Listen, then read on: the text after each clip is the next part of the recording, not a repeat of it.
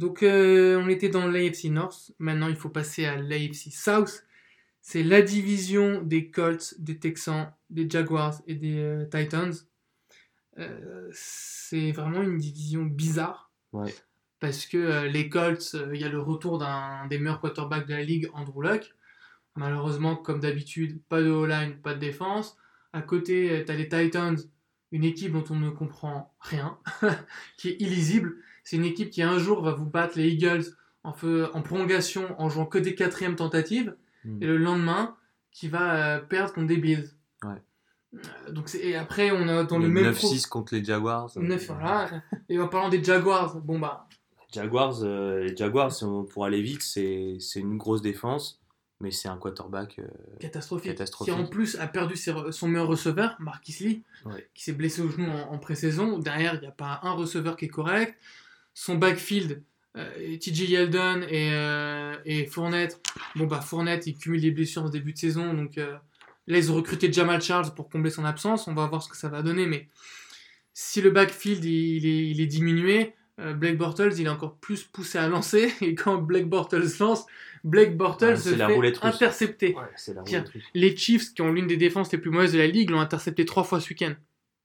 C'est vraiment terrible parce que quand on voit la défense des Jaguars, on se dit ils auraient un quarterback correct à la Alex Smith. Franchement, c'est finale de conférence. Quoi. Ouais, c'est vrai. Les Titans, c'est une équipe surprenante, par ailleurs. Alors, parce que même s'il manque leur, euh, leur Titan vedette de Lanny Walker, qui était quand même un point de fixation en, attaque, euh, Mariota, en fait, a. Alors, ce qui explique peut-être ce que tu disais tout à l'heure, euh, ils ont perdu des matchs un peu euh, bizarrement parce qu'il avait le coude, il avait le coude en Et vrac. le poignet. Il a la main, pardon, il a la main et le coude en vrac. Voilà. Après Derrick Henry et Daniel Lewis qui jouent bien. Un coach, euh, Mike Vrabel, qui prend des risques et qui, qui est là pour gagner. Alors, moi, je pense vraiment, là, ils sont à trois victoires de défaite. Mike Vrabel, il est pour beaucoup Ouais. dans- sur les trois victoires. Je pense Hmm. que le, Le, coaching, le coaching a fait, a fait, A fait la différence. la différence. Euh, après, ils ont une défaite qui fait tâche contre les Bills, tu l'as dit. Euh, bon, je sais pas trop quoi en penser. Bah regarde, 3 victoires de défaite, 87 points inscrits, 86 points encaissés. Au moins ce qu'on sait c'est que leur défense elle est vraiment élite. Ouais, ouais. Après en attaque, euh, tu peux me citer un de leurs receveurs? Voilà. Et- non mais oui, mais il faut, faut le dire. Ouais. C'est que non seulement Mariota il joue blessé, mais en plus Delaney Walker qui était son meilleur receveur est absent, il est blessé pour toute la saison. Du coup derrière il n'a pas vraiment d'armes. Et vra- C'est pour ça que le coaching est important. c'est pour ça que le coaching Ouais. est important. Donc, les Titans, l'an passé, par exemple, en playoff, on les a- ils étaient menés, on ne les attendait pas du tout en playoff. Ils accrochent une wildcard à la dernière journée. Ils jouent contre les Chiefs à Kansas. Mm. Ils sont menés tout le match. Et en un claquement de doigts, en fa- sur du coaching pur et dur, ils renversent totalement la situation de manière inattendue et filent, euh, filent en- en- en, euh, au, au second tour euh, pour affronter les Patriots.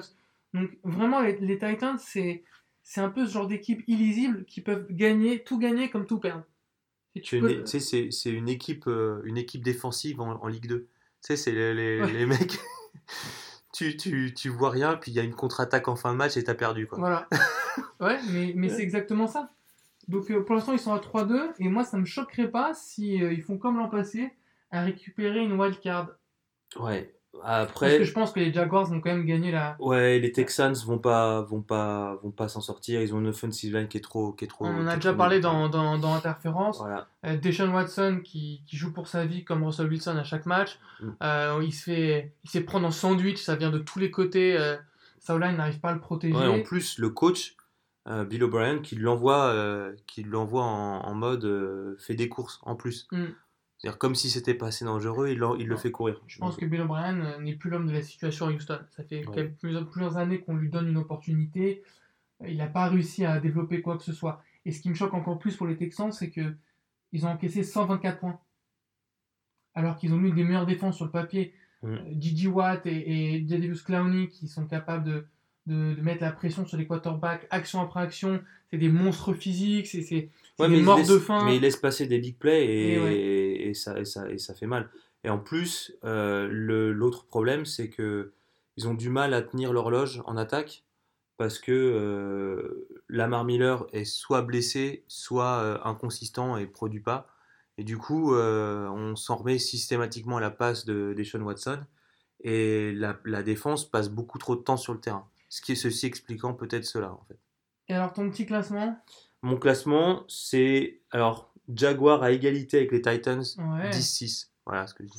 Donc, ça se jouerait au, Ouais, au d'average, à l'affrontement voilà. direct. ouais. Ok, ensuite en troisième? Ensuite, ben, euh, je mets. Je sais pas, je. sais Moi, je pas. mettrais bien les Colts. Parce que le match que j'ai vu contre les Patriots, Ouais, c'est un match abouti. ouais, c'était un match abouti. Il y avait beaucoup de choses positives. Je sais, je sais pas. Franchement, je sais pas parce que le, le- les Texans, ils, peuvent avoir euh, des matchs très explosifs aussi, tu vois, avec euh, une connexion euh, DeAndre Hopkins, euh, Deshaun Watson euh, ou Will Fuller. Enfin, ça peut aller très vite. Donc, je sais pas. De l'autre côté, Andrew Locke, il a, un rapport particulier avec euh, Ebron. Ça se passe super bien. La défense est un peu moins mauvaise qu'elle était. On ne sait pas. Je je sais pas quoi, comment projeter le, les, ces deux équipes-là, en fait. Tu parles de projection. Il est temps de passer à la suite de notre émission, François. Oui, On va parler Fantasy League. oui. C'est parti? Ouais.